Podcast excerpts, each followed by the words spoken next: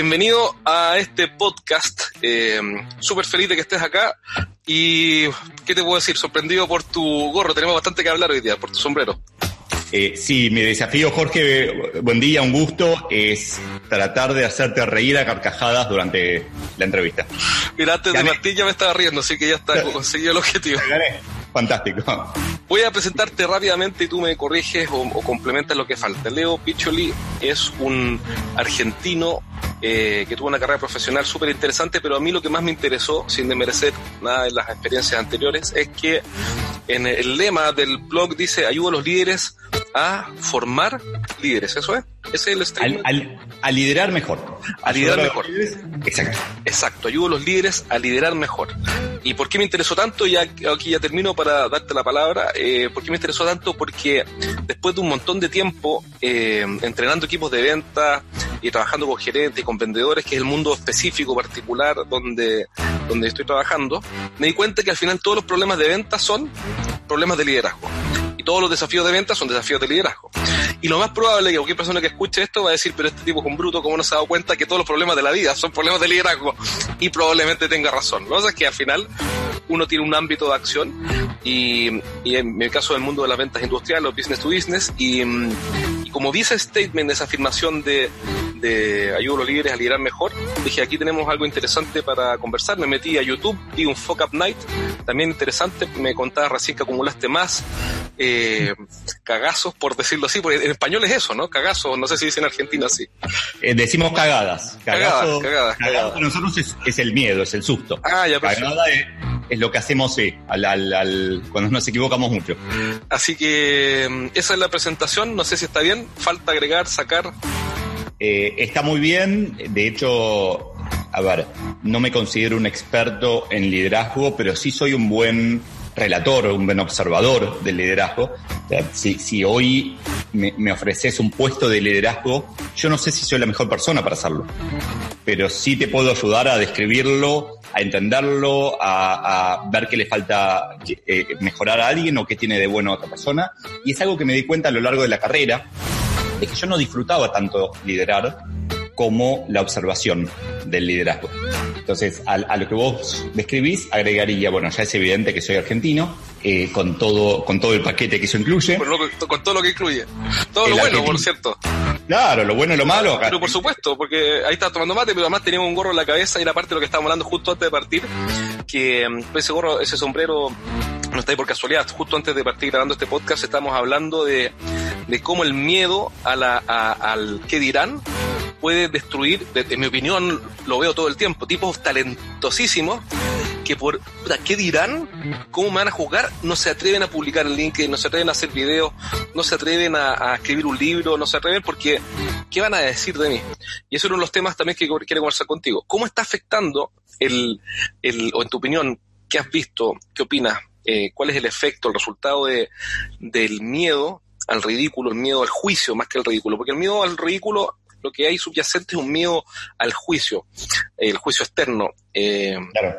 ¿Qué pasa con el, cómo afecta el miedo al juicio externo a un líder, a alguien que tiene que liderar un equipo? Una de las cosas por las que no me termina de gustar li liderar, pero me, o sea, y, y me dedico a observarlo más que nada, es el hecho de que liderando uno no puede dejar a todo el mundo contento. Siempre va a haber alguien cuando uno toma una decisión, digamos, eh, hay dos tipos de decisiones. Las decisiones obvias, que en realidad no son decisiones, son obviedades, son tautologías. Y las decisiones en donde hay que, como decimos en, en Argentina, cortar el bacalao. No sé por qué decimos eso, pues no comemos bacalao. No, se comen en Brasil el bacalao, pero en fin. Sí, no sé. Pero donde hay que tomar cortar, así cortar, pase lo que pase, porque... Claro, eh, eh, vamos para allá o vamos para allá.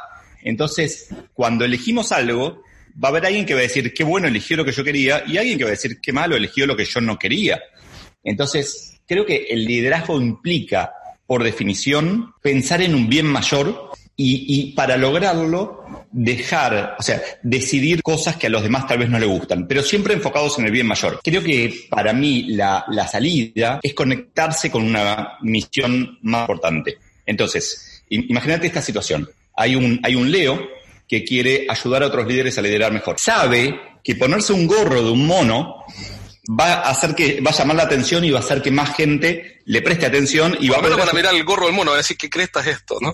Claro, y tal vez hay alguien que dijo, uy, acá hay un entrevistado con gorro de mono, es una locura, nunca vi, nunca visto en el mundo. A ver, es la primera vez que lo uso, pero eh, podría, a partir de ahora... LinkedIn. si el objetivo es ese bien mayor, el objetivo es ayudar a otros líderes a liderar mejor, y esto me ayuda, no tengo ese miedo a pasar al ridículo. Entonces, para mí, mi sugerencia que tiene miedo al ridículo es conectate, primero valida si realmente querés ese bien mayor. Eh, eh, en ciertas personas es quiero ser millonario, no me gusta eso como objetivo, pero hay gente que dice quiero ser millonario, pero me da miedo eh, salir a vender. Lo que pasa es que cuando dices quiero ser millonario, no estás diciendo para qué. 100%. El propósito, ¿no? O sea, una cosa es qué quiero y otra es para qué. Porque si quiero ser millonario para drogarme con Maradona cuando salga a drogarse, digamos. Pero si quiero ser millonario para eh, ayudar a otras personas, a mi familia, a mis hermanos, primos, vecinos, la comunidad, qué sé yo, está, perfecto, ¿no? Sí, ahí te meto otro, otro, otro, otra salvedad. Pero disculpa, antes de meternos ahí, entonces en resumen sería que, que, si un líder hoy día está frenado para tomar decisiones impopulares, duras, eh, primero tiene que entender qué quiere hacer, pero para qué, conectarse con el propósito y eso le da la fuerza necesaria para sobrellevar todos los miedos, temores, claro, y, etcétera. Y lo que me, encontré muchas veces es que ese, ese para qué, a veces no es el para qué real. O sea, a veces el problema no es que no, es que el, el, que esté escuchando esta charla diga, ah, me tengo que conectar con mi objetivo de vender 500.000 bombillas. No sé, lo que sea. Tal vez ese no es tu objetivo. Tal vez hay, o sea, probablemente no lo sea. Lo mismo el de dinero. Tener el dinero no es tu objetivo. Entonces es conectarse con el objetivo último. Yo pregunto, ¿para qué quieres el dinero? Acabas de dar un ejemplo, para ayudar a tus hermanos. Maravilloso, tu objetivo no es el dinero. Tu objetivo es ayudar a tus hermanos. Porque si de repente aparece una forma de ayudarlos que no implica ser millonario. Igualmente valía. Claro, pero si tu objetivo es ser millonario y tenés una disyuntiva, una decisión que tomar en algún momento, que es ser millonario o ayudar a tus hermanos, y son o, o una o la otra, estás en un problema. Qué interesante, porque la otra vez leí, disculpa, sobre ese punto, eh, leí eh, un autor que decía que la, la, la gente que no prospera para seguir el mismo contexto, piensa en bifurcaciones, piensa en, en, en, en, opciones que son contrapuestas. Entonces dicen, bueno, o soy millonario o ayudo a mi hermano. Y la gente que prospera dice, no, mira, soy millonario y ayudo a mi hermano. O, qué sé yo, eh, en realidad le ponía ejemplo, o soy millonario o soy feliz. No, no, tiene que ser millonario y feliz. O, gano dinero o estoy con mi familia. No, tienen que hacer las dos cosas. No, no. Claro, eh, es paradójico, pero eh, es, es esa paradoja en donde yo veo, me pasó, lo, cuento de primera mano porque yo estuve ahí. En, esa historia que cuento en Fuck Up Nights, yo iba de lunes a jueves a San Pablo a trabajar. Sí, lo escuché esa parte. Y sufría muchísimo. Yo me despertaba los lunes a las 3 de la mañana para ir a San Pablo. Eh, y, obviamente hasta el, jueves a las 11 de la noche no estaba en mi casa de vuelta. Entonces, eh, ¿y para qué lo hacía? Y la verdad que lo hacía porque quería lograr un objetivo. No, no, no estaba en ese momento haciéndolo para ser millonario o para, porque uno quiere ser millonario para poder comprar tiempo para poder estar con su familia. Cuando, cuando en realidad el tiempo lo tenemos, es una cuestión más interna. Perfecto. ¿Y qué tiene que ver la felicidad con el liderazgo? ¿Tú crees, te pregunto una cosa más difícil y complementaria, ¿tú crees en, los, en, las gerencias de la felicidad, en los encargados de felicidad de las empresas? Porque dos miradas. Hay una que también es muy válida, que dice que todas son estupideces, una mirada, porque al final las empresas son para generar riqueza. Y hay otra que dicen que no, ustedes son todos, están todos locos, uno tiene que hacer más feliz al prójimo. ¿Tú qué, eh. en qué crees? Pero la verdad, así, sin anestesia. Sí, sí, sí. O sea, mi, opinión de cómo funciona una organización es que el líder, el, gerente general, el líder formal, digamos, tiene la responsabilidad de todo y la va delegando. Entonces necesita ayuda para hacer marketing, contrata a alguien para marketing. Ahora, ese de marketing hace un anuncio racista, sí, lo pueden echar, pero la responsabilidad es gerente general. Punto. Lo mismo con recursos humanos, lo mismo con la felicidad. Entonces, el hecho de que delegue la felicidad de su gente en un gerente de felicidad, a mí me, llama la atención. Digo, pucha, realmente es alguien que no puede liderarla, o sea, hacer una empresa entre comillas feliz. Y ahora vamos a la siguiente parte, que, también lo dije. Las empresas están hechas para ganar dinero o para ser felices. Bueno, ahí, ahí, conectamos con la pregunta inicial que dijiste, ¿para qué? El propósito, ¿para qué hice la empresa? Exacto. Entonces, la primera razón de ser, la primera responsabilidad social para mí de una empresa es ganar dinero, es su propia sustentabilidad. Si la empresa no gana, yo estoy de acuerdo, porque si esa empresa no es rentable, no genera utilidades, no se sostiene el tiempo, no se sostiene el tiempo, no tiene empleo, son empleados no tienen rentas, esas rentas no alimentan familias, esas familias no se desarrollan. Ahora, la felicidad para mí entra en el mismo cajón que, que la ética y que muchas otras cosas que son un gasto de corto plazo, pero visto como largo plazo son una inversión. un ejemplo bien tonto. Viene el gerente de felicidad y dice, deberíamos poner fruta los viernes gratis manzanas para que los empleados sean felices. Esa es la solución a la felicidad. La manzana en, el corto plazo es un gasto. Empeora el bottom line, empeora el resultado de la compañía. Ahora, la idea es que esa manzana genere dos cosas. Por un lado, genere alegría, eh, en la gente diciendo, uh, viene el viernes, habrá manzanas, y genere atracción de talento. yo quiero trabajar en, la empresa de Leo porque hay manzanas los viernes. Oye, hay gente que puede decir eso, ¿no? Tú no estás inventando un caso ficticio, muy probable, porque detrás de la manzana hay una emoción, ¿ah? eh, hay una, hay emociones, hay conexiones más allá de la manzana. Yo siento que tú, que yo te importo y por eso pusiste esa manzana ahí. 100%, claro, claro. La felicidad es una decisión individual o colectiva. Porque yo he trabajado en, empresa, en empresas donde los tipos han sido unos carajos. Yo tenía un jefe que era un carajo hace años atrás y fui igual de feliz con él. Estoy hablando de mí. No digo que sean todos iguales a mí, porque yo lo entiendo, obviamente, que todo el mundo es distinto a mí. Pero ¿hasta qué punto la felicidad es una decisión personal? ¿Y hasta qué punto el jefe o el líder tiene que hacerse cargo de la felicidad del resto? A ver, eh, lo que implicas en tu pregunta está perfecto. La felicidad es una decisión individual. Punto. Es una responsabilidad, una decisión, una virtud hay una película de unos judíos en un campo de concentración, no me acuerdo cómo se llama, donde el tipo le enseña a su hijo, creo que era, ¿o no? A ser feliz. La, vida es bella. La vida es bella. Claro. o sea, si tú ves esa película, no hay excusa. Claro. A ver, el, otro, hay un libro que es como el, inicio del coaching eh, a, nivel global, que es un, el libro de Víctor Frankl, eh, El hombre en busca del sentido, que es la misma historia. Eh, Víctor Frankl era un psicólogo que fue encerrado, si mal no recuerdo, en Auschwitz, y cuenta ahí su vida en el campo de concentración y cuenta ahí sus conclusiones de cómo ser feliz. Entonces, eh, de hecho, muchas veces lo uso. El, cuando alguien me dice, mi jefe me trata mal, anda a ver La vida es bella o lee El hombre en busca de sentido. O sea, deja de... Si crees que tiene un problema, anda a ver eso. anda a ver eso Es absurdo. Me acuerdo, en alguna película le mostraban la foto de Rosa Parks. Rosa Parks fue una mujer negra en Estados Unidos que empezó una resistencia civil en contra de que no las dejaba, no, la dejaban sentarse donde querían en el autobús. Eh, y, sufrió muchísimo para generar un cambio. Entonces, mi, punto con eso es, ¿para qué estudiamos historia?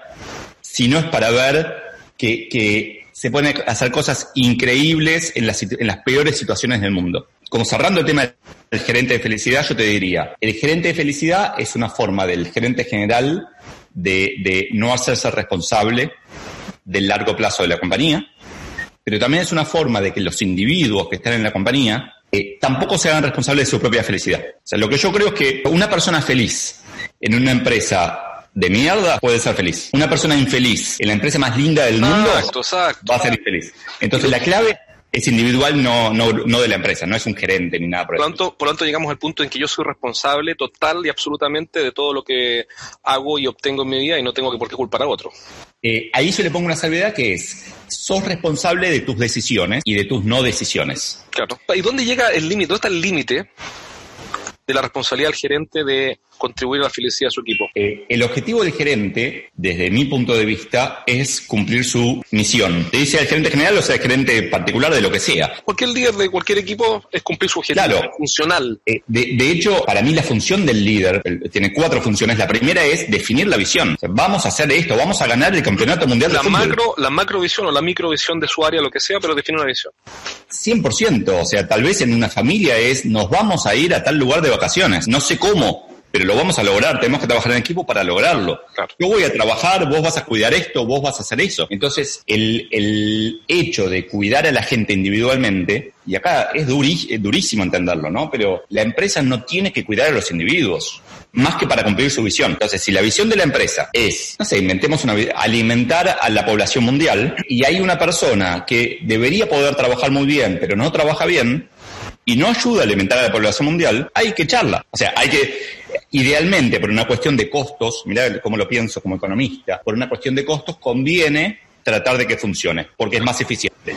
Pero una vez, una vez que vemos que, mira, seguir tratando es mucho más caro que traer una persona nueva o que no tenerlo, porque hay gente que va a escuchar este, este episodio que no se da cuenta que están quitándole valor a la compañía. Y deberían irse claro. en un honesto y agregar valor en otro lugar. O cambiar de actitud. Entonces, eh, a, ver, yo llegué a un punto en, en la, la, última compañía donde estuve, me fui y la compañía quedó mejor una vez que me fui. Claro, pero, eso demanda un nivel de humildad, eh, humildad no sentimental, humildad en cuanto a ver la verdad tal como es, bastante alto, porque la gente no quiere reconocer eso, no quiere sentirse un superhéroe en su empresa, una especie de super, eh, super personaje. Claro, es que todos estamos como creando como un monopolio, como que seamos imprescindibles y solamente nosotros que podemos resolver esos problemas. Eh, entonces, a ver, si el líder cumple su misión, ya no es más necesario el líder. O definimos una misión nueva, ahora vamos a conquistar Marte, o se retira y deja lugar a otro.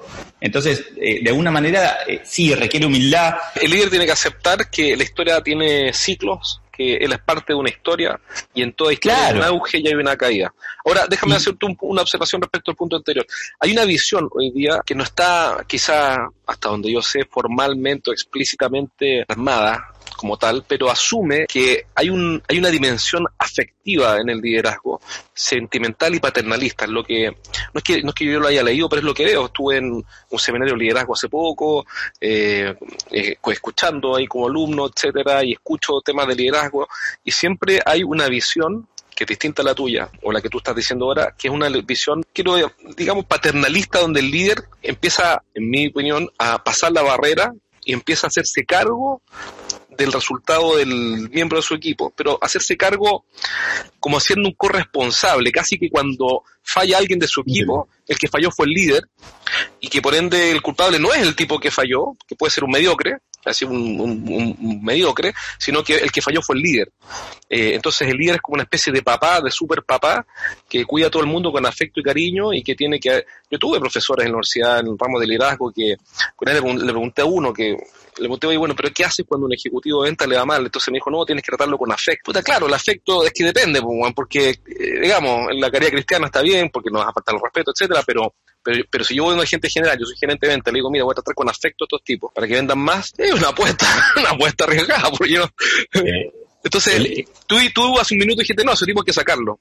Eh, en tu opinión, mi pregunta es, ¿hay una visión paternalista, afectiva, eh, exagerada o desbalanceada en, postulados de liderazgo moderno? Y si tú estás a favor o en contra. La respuesta, como en casi todo, es ni, sí y no. Un, el liderazgo paternalista paternalista viene de padre, pensemos en una empresa familiar, una organización familiar, y pensemos en, en, una persona que no es de la familia, que es genial, brillante trabajando, excelente, hace todo bien, pero cuando tienen que promover a alguien, abren una sucursal nueva, quieren poner a un familiar. ¿Por qué? Y porque en, ese, en esa organización, más allá de que sea familiar, la confianza es un valor más importante que la capacidad. Nada más que eso. Entonces, para mí lo importante es entender, eh, es aceptar las reglas de una organización, los valores. Entonces, vayamos a, un extremo súper negativo, una organización mafiosa del, de Chicago del siglo XX, principio del siglo XX. Lo que hiciste hablar de Italia, te pillé. Pero digamos, te doy el... Te doy...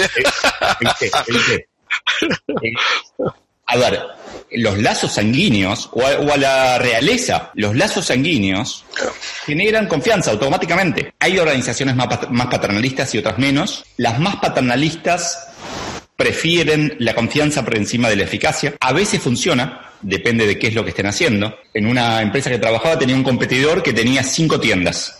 Me junté con él a conversar, que es algo que recomiendo, o sea, conozcan a su, a su enemigo, a su competidor, no es tan malo como ustedes creen. Sí, no es un monstruo que te va a comer, ¿no? Es divertido eso, es verdad. Claro, y él me contaba lo fantástico que le iba. Y le pregunté, perfecto, y si te va tan genial, ¿por qué no abrís más tiendas? Porque no tengo más hijos, me dijo.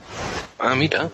Tenía un hijo en cada tienda gerenciándola. Entonces, eh, podemos... Tiene sentido, tiene sentido. no o sea, tiene su lógica, yo pienso diferente, pero tiene sentido, no, no es una estupidez lo que está diciendo. Para su visión y su escala de, de, valores empresariales, por llamarlo así, la confianza está por sobre la excelencia, la confianza está por sobre el crecimiento. Claro, entonces, eh, de hecho es el problema habitual en las empresas familiares cuando dicen queremos profesionalizarnos. Claro, queremos, profesionalizar a mis hijos. Exacto, queremos profesionalizarlo, lo mando a hacer un posgrado a mi hijo. O sea, claro, ya no profesionalizamos, mandé a mi hijo a hacer un MBA. Exacto. Entonces, para mí lo importante acá, Jorge, es no esperar peras del olmo, digamos, ¿no? Si uno va a una organización donde la confianza es muy importante, no esperar que la eficiencia mate la confianza. Perfecto, y, no es que ese paternalismo por sí mismo esté errado o, esté, o sea correcto, va a depender de, la visión, de la situación de la familia, si es que el dueño es una corporación o no, si le conviene o no a la visión, en el fondo siempre salvando el cumplir la, la, visión, llegar al punto donde queremos llegar, puede que sea funcionar la visión, ser paternalista lo conveniente y en otras puede que no lo sea. Perfecto. Cuando tú en, en tu, en tu sitio web dices ayudo a los líderes a liderar mejor, ¿cómo lo hace?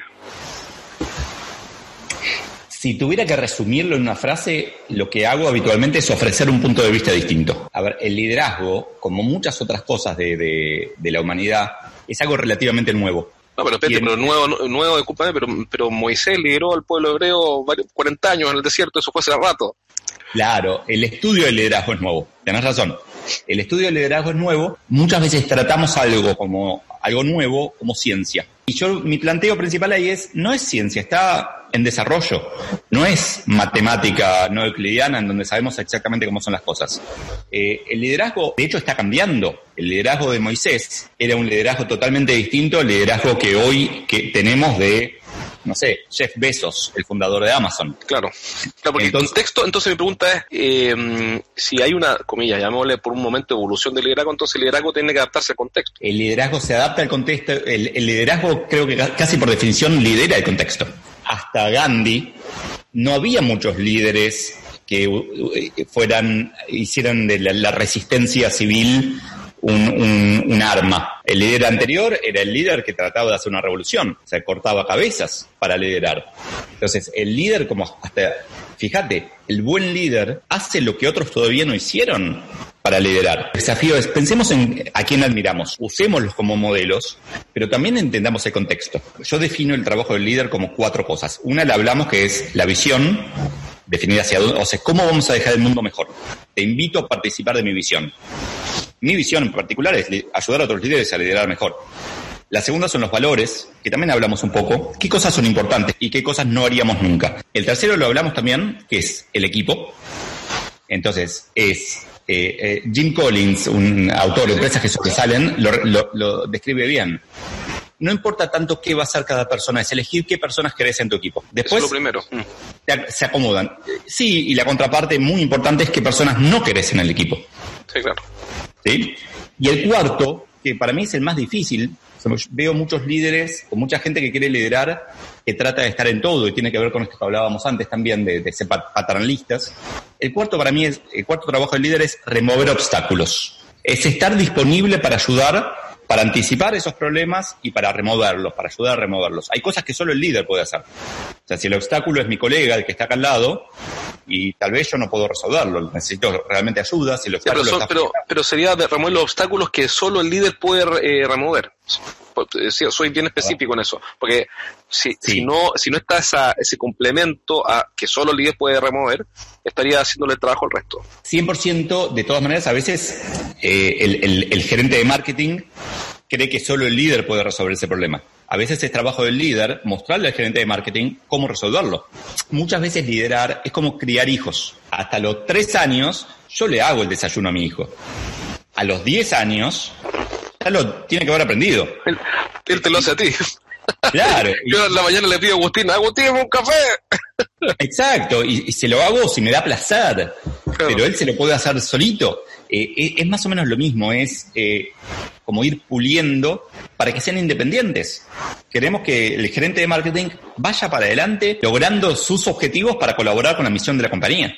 Ahora, lo que me gusta de tu visión del liderazgo es que no le imprimes, me gusta, me refiero, para ser más preciso, eh, me calza muy bien con mi forma de ser.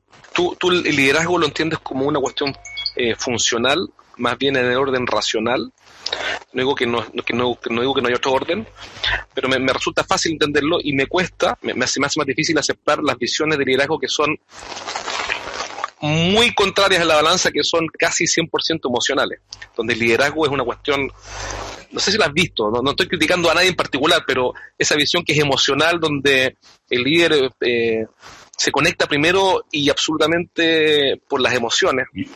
¿Qué piensas de eso? Creo que las dos formas son compatibles, son, no son compatibles solamente, son necesarias. Lo primero que tenemos que saber hacer es cómo liderarnos a nosotros mismos. Tenemos que poder nosotros mismos liderarnos para liderar a otros. Me acuerdo, eh, tengo dos momentos así importantes en, en este tema de mi carrera. Uno fue en el 2002, que quería ser el líder de un equipo del que formaba parte y uno de los fundadores de la empresa me dijo, no, Leo, vos no sabés manejar gente. Y me dolió muchísimo. Me enojé y lo que podría haber hecho era quedarme enojado y considerar injusta la situación. Claro, ser una víctima, ¿no? Claro, pero tenía 31 años, quería dominar el mundo de alguna manera, quería crecer y fui, hice un curso de posgrado sobre liderazgo, me dediqué a estudiar, practiqué, porque el liderazgo es algo que solamente se hace, eh, se, aprende haciendo. Eh, de hecho, el liderazgo puede ser formal o informal. Entonces, ese fue un momento y otro momento fue 12 años después, un jefe norteamericano, le pregunté qué creía él que yo tenía que mejorar.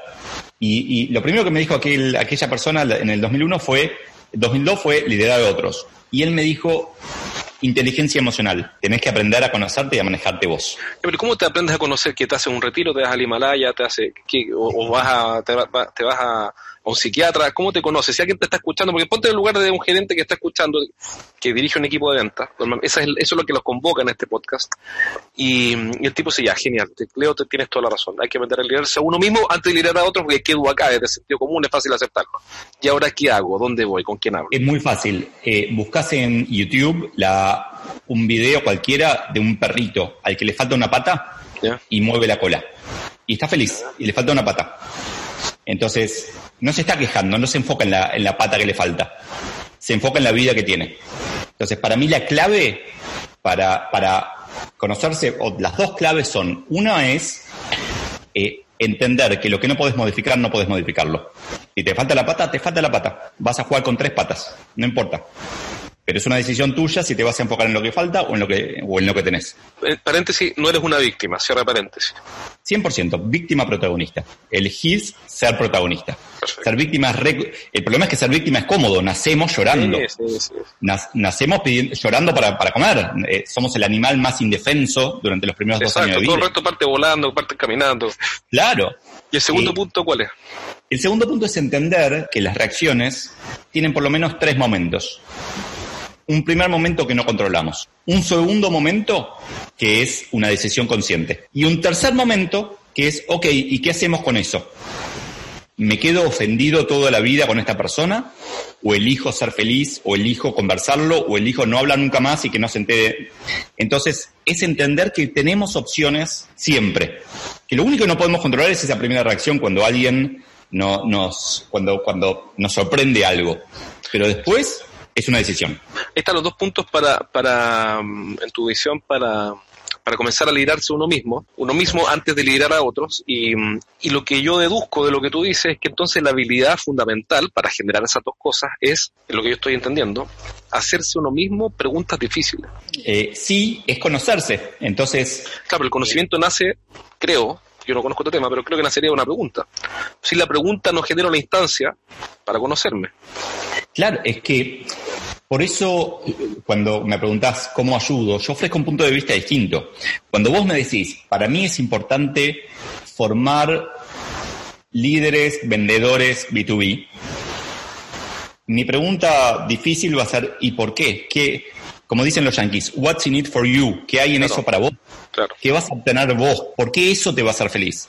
No, porque disfruto mucho con los éxitos de de los demás. Perfecto. ¿Y cómo eso te va a hacer feliz? No, porque cuando me escriben dos años después, eh, me pongo contento. ¿Y cómo eso te hace feliz? Porque sé que el mundo es mejor.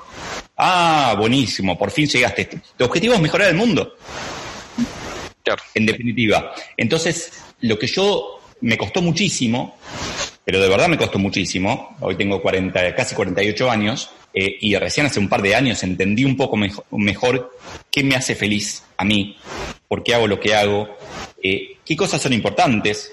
Entonces, yo me pasaba tiempo leyendo, mirando videos en YouTube de cosas que me interesaban, Y un día entendí que para mí aprender es importantísimo y que hoy ya no aprendo yendo a la universidad, ahora aprendo leyendo, estudiando y viendo videos de otros. Entonces el, el, desafío de liderazgo es esencialmente filosófico. Eh, 100%. De hecho, si, si a, vos o a alguien de la, de la audiencia le interesa seguir el tema, una persona de quien aprendí muchísimo es Fred Kaufman, que es un economista argentino, PhD en filosofía del MIT, trabajó en LinkedIn hasta hace un par de años, ahora trabaja en Google y tiene mucho material compartido gratis en Internet. De él aprendí mucho y escribe sobre liderazgo. Eh, pero sí, para mí el problema inicial y filosófico es hacernos preguntas que nos podemos responder solitos.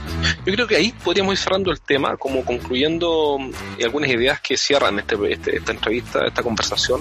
Y es que al final lo que yo entiendo cuando te escucho es que eh, lo mejor del liderazgo aflora con una inmersión filosófica en uno mismo. Eh, ir a investigar primero esas preguntas fundamentales para uno, eh, qué me hace ser feliz, para qué quiero hacer lo que quiero hacer, etcétera. Y de ahí, de esa mejor persona que nace después de esas preguntas, puedo empezar a liderar a otro. 100%. De hecho, una vez que sabes que es importante para vos, si viene alguien, entra a tu oficina y rompe una taza de café, vas a saber si eso es importante para vos o no. Y lo más probable es que veas que es totalmente irrelevante, que no pasa nada y no te vas a hacer más mala sangre por ese problema. Fantástico, te lo agradezco un montón, Leo. Realmente entretenido conversar contigo, eh, súper, súper interesante. Eh, si alguien quiere seguirte o leerte, eh, hay un libro que publicaste, ¿cómo te puede encontrar? publiqué un libro que se llama Soy Solo, que está gratis en Spotify. En Spotify, en Apple Podcast y, Google Podcasts, lo pueden escuchar, se publica un capítulo cada miércoles. Me pueden buscar en LinkedIn, donde publico todas las semanas nuevos. Eh, estoy un poco activo en Instagram también, pero sobre todo LinkedIn es la plataforma en donde comparto más. Y estoy a punto, ahora en noviembre estaría saliendo un, nuevo libro a, nivel regional. Este soy solo, lo autoedité, ahora ya con una editorial. Excelente. Así que, Igual mi, mi, mi, objetivo es de verdad ayudar a otros líderes a liderar mejor y lo hago compartiendo contenido, aprendiendo en el camino, me equivoco mucho también y, y dando conferencias, así que ojalá... Alguien quiere contactarte para alguna conferencia, ¿cuál es tu correo? Eh, leopiccioli.com Piccioli con dos C. Piccioli, exacto, y me puede, igual me pueden contactar por ahí, por LinkedIn, manejo, manejo mis mensajes eh, yo directamente, así que por cualquier lado es lo mismo. Te agradezco mucho, Leo, realmente muy entretenido conversar contigo, si alguien quiere contactarte ya saben cómo, y apenas salga el libro, avísame, mándame una copia o, me dices cómo buscarlo, y, y así tenemos una entrevista sobre los contenidos del libro, ¿te parece? Me encanta, va a ser muy interesante hablar de eso.